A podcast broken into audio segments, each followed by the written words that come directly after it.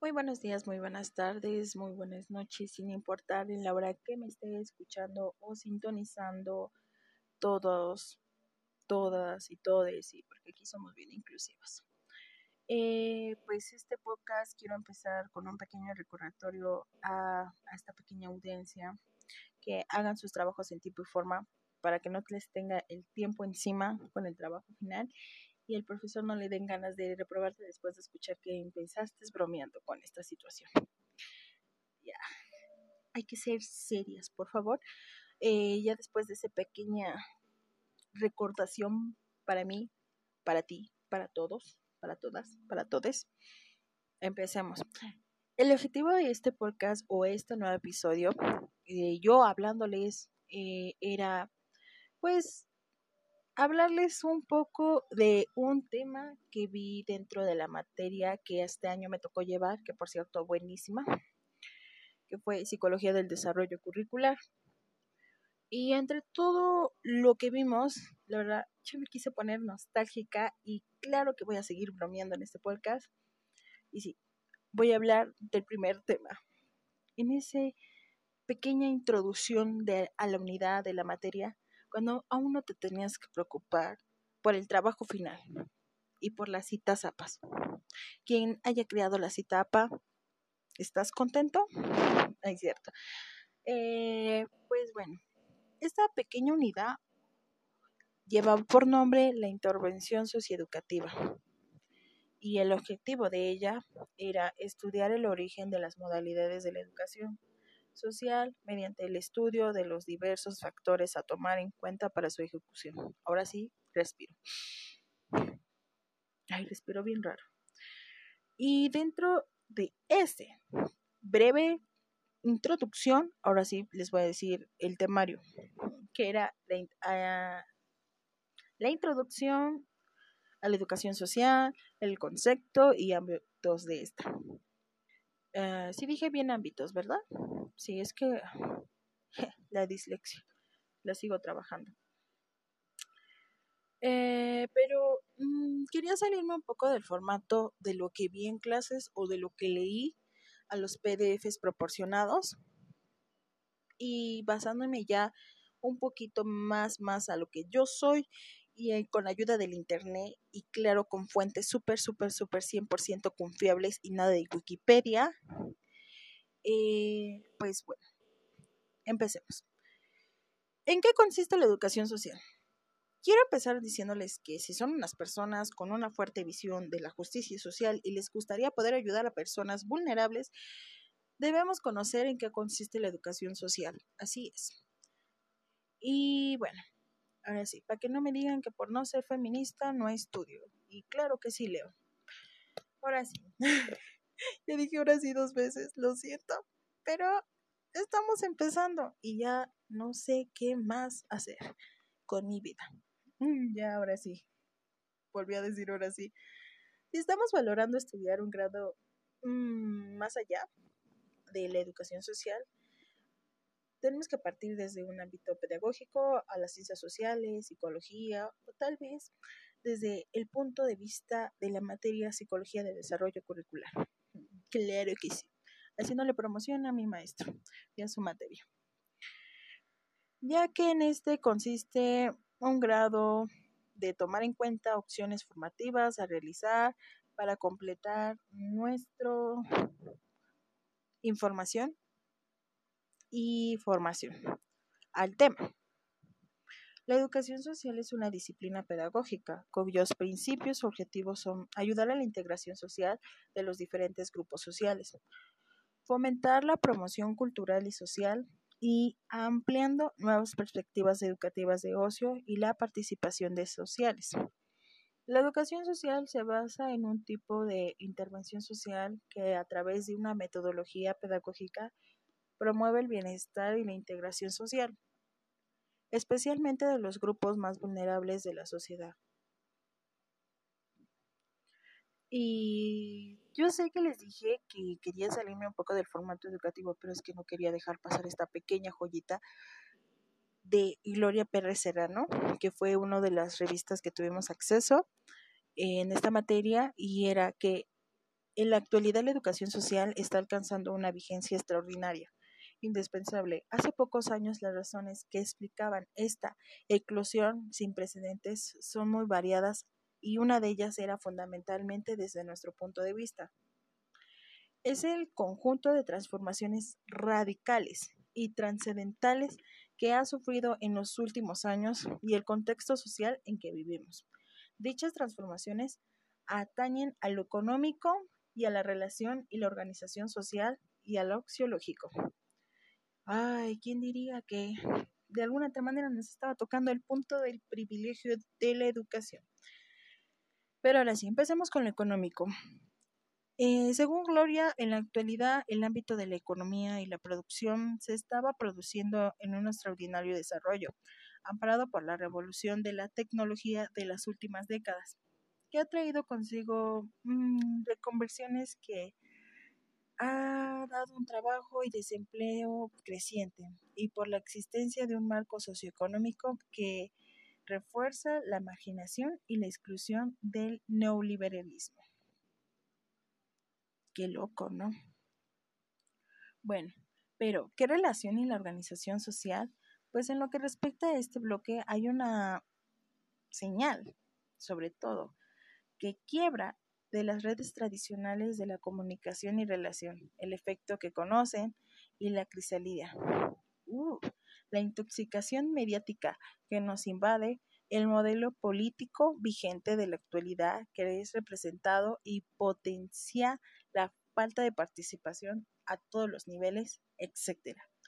En parte axiológica, son propios de la sociedad actual y valores como el consumismo, la soledad, la violencia como valor y como forma de expresión, el individualismo y la pautelina de desaparición de referentes tradicionales, familia, familia, etc. Sí, dije dos veces familia. La pérdida del sentido colectivo y de la acción grupal era la indiferencia y ansiedad ante los cambios sociales que se van produciendo en... Mm, ¿En qué se va produciendo? Así. en ningún sentido. Porque aunque igualmente se pueda señalar la aparición de nuevos valores desconocidos hasta la fecha en la sociedad occidental, como la solidaridad y el voluntariado y lo ecologismo. Pues en resumen se podría decir que el ciudadano de hoy tiene que, en general, grandes posibilidades de acceder a la información, pero no en todo sentido. Les repito, la sociedad se divide entre ricos y pobres y no en clase media y pobres, como se tenía algunos pensados. Pero de esos pobres existen pobres privilegiados y pobres no privilegiados. Pues las personas que tienen acceso a una educación institucional, eh, digamos que tampoco están recibiendo toda la ayuda que debería de darse. Y es aquí donde quiero impartir por qué es importante la educación social. Vivimos en una sociedad donde desafortunadamente no todas las personas tienen las mismas oportunidades. Hay personas vulnerables que necesitan información, orientación y ayuda para que puedan lograr cierto bienestar social. Lo cierto es que hay un gran número de situaciones críticas en la vida en las que se requiere asesoramiento. Para escoger entre diferentes opciones y salidas, la pedagogía o la psicología o el desarrollo curricular que es uno de los mejores métodos para hacer que estas personas vuelvan a tener confianza en ellas mismas y logren encontrar un sitio en la sociedad. Las habilidades personales de un educador social es que esta carrera es muy vocacional, claro está, pero lo cierto es que hay un desafío. Bueno, ¿cómo les explico? Un desempeño de este oficio que implica un vínculo personal con los individuos y en sus problemas personales. De hecho, que el educador social les acompaña en los procesos de forma de decisiones que son muy importantes para las vidas o sus vidas. Por eso, tener estabilidad emocional es uno de los requisitos esenciales para poder ejercer este trabajo. Asimismo, esta profesión requiere de mucha empatía y paciencia, ya que cada persona se rige por sus propios principios y tiempos de la prudencia al respecto de las habilidades comunicativas que son clave, pero ante todo las ganas de ayudar a los demás y de mejorar nuestra sociedad.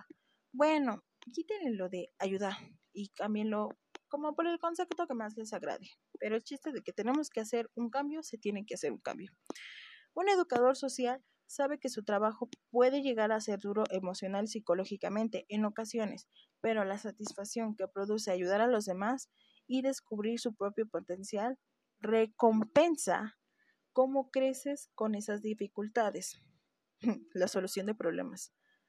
¿Cómo la ve a la persona que me entrevistó para mi primer trabajo y me dijo que no tenía esas habilidades? ahora las tengo. Es cierto, ya, sigamos. ¿Qué hay que estudiar para ser educador social? Mm, pues bueno, el grado de educación social se consta en cuatro cursos lectivos y créditos. Además, las asignaturas tendrán que realizarse en prácticas y un trabajo de fin de grado. Y ahora sí, ya que te di las razones suficientes de por qué debemos estudiar la educación social, hay que hablar de lo importante. Salidas profesionales o es decir, educaciones sociales. Pues son variadas y pasan por el sector público y el privado, sin olvidar las organizaciones que también pueden ser financiadas públicas o privadas. Y estas son educador de niños y adolescentes, educador en centros de menores y centros penitenciarios, educador de mayores y gestor de servicios sociales, asistente social y asesor en servicios de atención a las víctimas de violencia de género, mediador de conflictos, orientación y aseguramiento de su familia. La intervención en personas con diversidad funcional.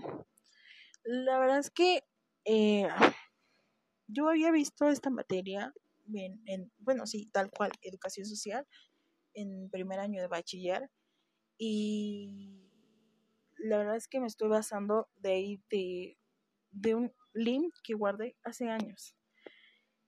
Pero regresando a la, a la revista que les había platicado, la educación se divide en una actividad o función permanente.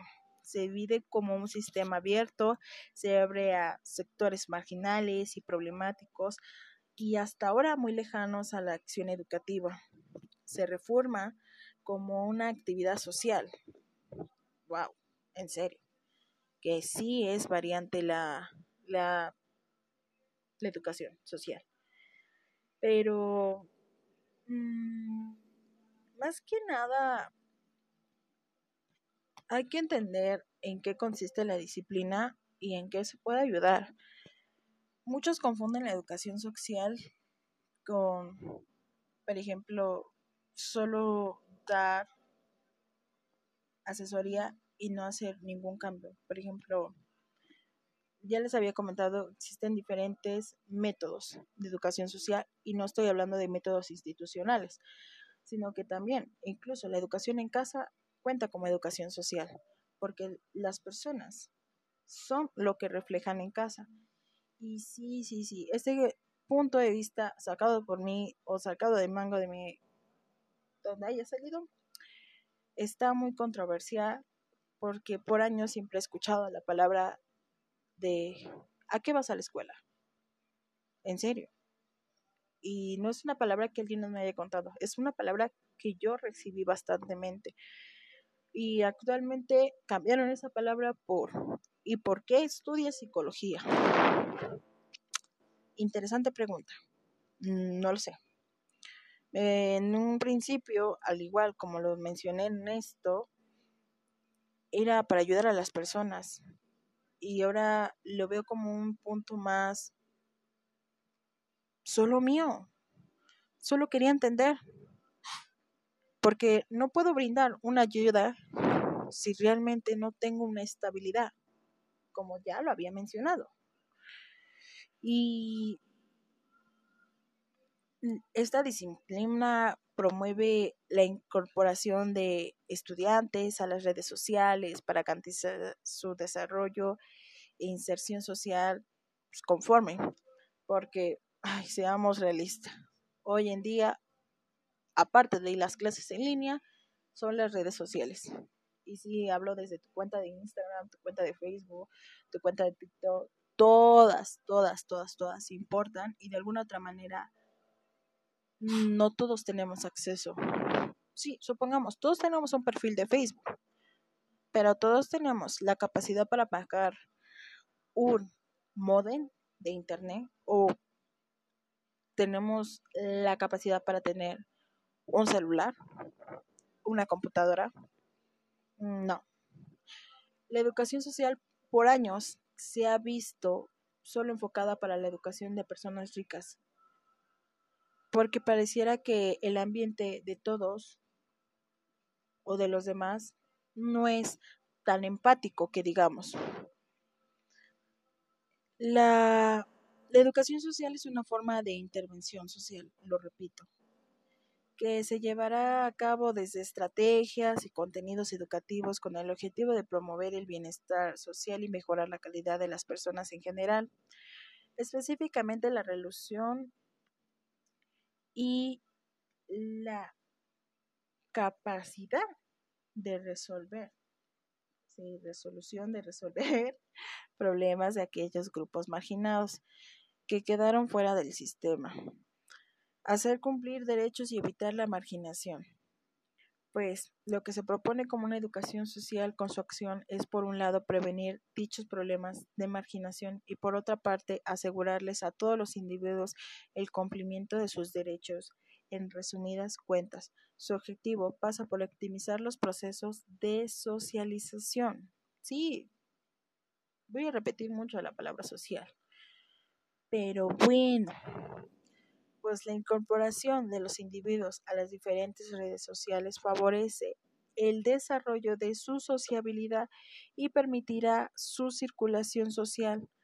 Mientras tanto, de la mano de esa promoción social y cultural quedará absolutamente abierta la posibilidad de adquirir diferentes bienes culturales que por supuesto ampliarán las perspectivas de los interesados.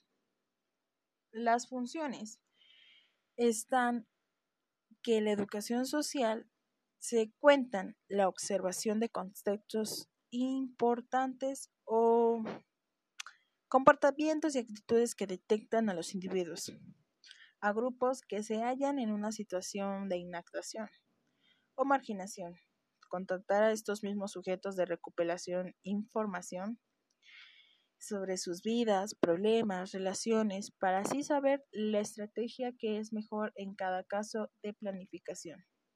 Y no hablo de una planificación familiar. Bueno, sí, también eso importa. Pero sigamos. La planificación de la estrategia educativa que incentivará la participación y que obviamente traerá aparejado a una mejora de calidad de la vida de los implicados. Mediar entre los sujetos, y las instituciones sociales, escolares o laborales según corresponda para así felicitarse el acceso a las mismas. Cabe destacar que en una educación social abarca una variedad de ofertas en ámbitos distintos e interviene desateándose entre ellos.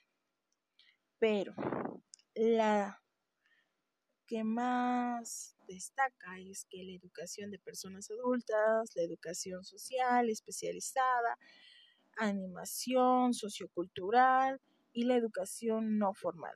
Eh, la no formal es una joyita, la verdad, y me gustaría hablar de ello también, pero más adelante. La educación ambiental, uh, joyita también, y sobre todo la información a personas de la tercera edad. Sí, lamentablemente México ocupa uno de los primeros lugares en analfabetismo y realmente yo soy testigo de eso. Mm, sí, vamos a hablar de cosas personales y es que mi abuelita no terminó ni siquiera la primaria, mi abuelo tampoco y mi abuelita creció con la idea de darle la educación a sus hijos Pero lamentablemente, aunque mi abuelita pudiera costear, aunque sea un uniforme, no se daba cuenta que la educación siempre fue un privilegio, porque mi mamá no le gustó ir a clases debido al bullying que recibía por su condición social.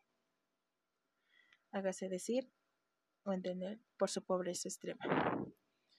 a mi mamá no terminó la primaria y aunque aún no es una persona que alcance la tercera edad, es uno más de los indicios de personas que realmente no tuvieron la oportunidad de tener una educación institucional y, y que la gente ignora o simplemente no ve. Bueno, sigamos. La intervención en drogodependencias. Ay, esta, esta de veras también tengo historias maravillosas que contar sobre ese punto, pero no lo haré. Sigamos. La educación es la gran puerta para tener un futuro. Sí, claro, como bien sabemos es el acceso a la educación y en un cualquiera de los casos se facilitará y contribuirá a poder disfrutar en un futuro a mejor o con mejores posibilidades. Tanto en lo que respecta a lo personal, esa palabra lleva años existiendo pero realmente nosotros somos el futuro de una sociedad o somos la esperanza. ¿Qué somos? Es que hablar en términos a futuros se hace que se pierda la motivación del aquí y ahora, porque pues realmente estamos aquí y ahora. ¿Entienden el punto? la educación va más allá de si somos o no el futuro de una sociedad. Sigamos. La educación, sin lugar a dudas, mejora la calidad de vida de todos. Por este caso es que las sociedades de todos los tiempos se ocuparon en desarrollarla y mejorarla, estudiarla desde los diversos puntos de vista para así superarse y también debemos decir que se ha sido de las creaciones humanas más importantes que ha hecho el hombre para superar sus limitaciones. Sin la educación no hay desarrollo, ni progreso, ni posibilidades. Eso es una realidad concreta. Puede sanar a una frase hecha de un coach, pero lamentablemente es así. Tradicionalmente se asocia la educación con el proceso formal del aprendizaje en los institutos educativos o escuelas. Sin embargo, el proceso de educación es mucho más allá que ello. Incluye a otros aspectos y enseñanzas que comenzaron ni bien ni mal. Nace de la persona de las cuales se ocupará sus padres y su entorno más cercano. También debemos mencionar que la educación que nos traen los referentes a la educación popular es la que se aprende en la calle, digamos. Por el otro lado, la convivencia con otras personas nos proporcionará una educación y ni hablar de la asistencia a lugares que ofrecen. Mm, la educación no formal. Todos estos actores nos formaron y una de alguna otra manera contribuirá en la formación personal y social de la persona. Otro aspecto que no podemos sostener es que al hablar de educación, es que hace muchos años atrás y hasta próximamente del siglo XIX, es que se trajo nuevos paradigmas en muchos niveles. Y en sentidos, la educación era un privilegio y va a seguir siendo un privilegio hasta que no se haga un verdadero cambio que podían pagar maestros o hacer viajar a sus hijos. Pero para que puedan estudiar en colegios de élite, tranquilos, estaba refiriéndome a colegios de élite, pero hablando desde una educación también básica o la escuela pública o como todos la conocen, escuela de gobierno, que incluso hasta ir a una escuela de gobierno, es un privilegio. Y no hablo del contexto de pagar una cuota, porque sí, hay lugares que la cobran, aunque no esté bien. Hablo desde para tener un simple lápiz, una libreta una mochila es un privilegio. Y como repito, la pobreza existe. Pero bueno, después de la revolución industrial, esto empezó a cambiar progresivamente y afortunadamente la educación pasó de ser un derecho a todos, sin distinción de raza, clase, género, edades y entre otros. Lamentablemente mm, es que pues no ha habido mucho cambio porque sigue siendo sigue siendo un privilegio y no voy a cansar de decirlo. Pero eh, ya para ir cerrando, porque ya me tardé casi media hora. No, mentira, 25 minutos. 25 con 34, 35, 36. Ya. Para hacerles entender que la educación social es importante en todos los factores y en todos los ámbitos. Y entenderla cuesta, pero no es difícil. Y realmente estoy, estoy feliz que dentro de esta materia incluso tuvimos la oportunidad de hacer un proyecto. Sí, el proyecto final que ha causado varios dolores de cabeza es que se puede hacer un cambio y aunque los niveles cualitativos no dan mucha esperanza, yo sé que sí se puede. Arriba la esperanza, abuelita. es cierto. Eh, mentir y ya, no sé por qué sigo bromeando con esto. Tengo que tomarme las cosas más serias. Y sí, lo sé, lo siento, pero pues esto fue todo por hoy. Eh, soy yo, repito, grabándoles desde las 3.20 de la mañana en un día normal que probablemente ya no va a ser normal. Ahora sí, me despido. Mm, buenos días, buenas noches y buenas. Que la pasen muy bien. Yo soy Carla y no se les olvide estarme sintonizando en este pequeño espacio donde me puedo desahogar de mis frustraciones de no hacer los trabajos en tiempo y forma. Lo quiero, profe. Bye.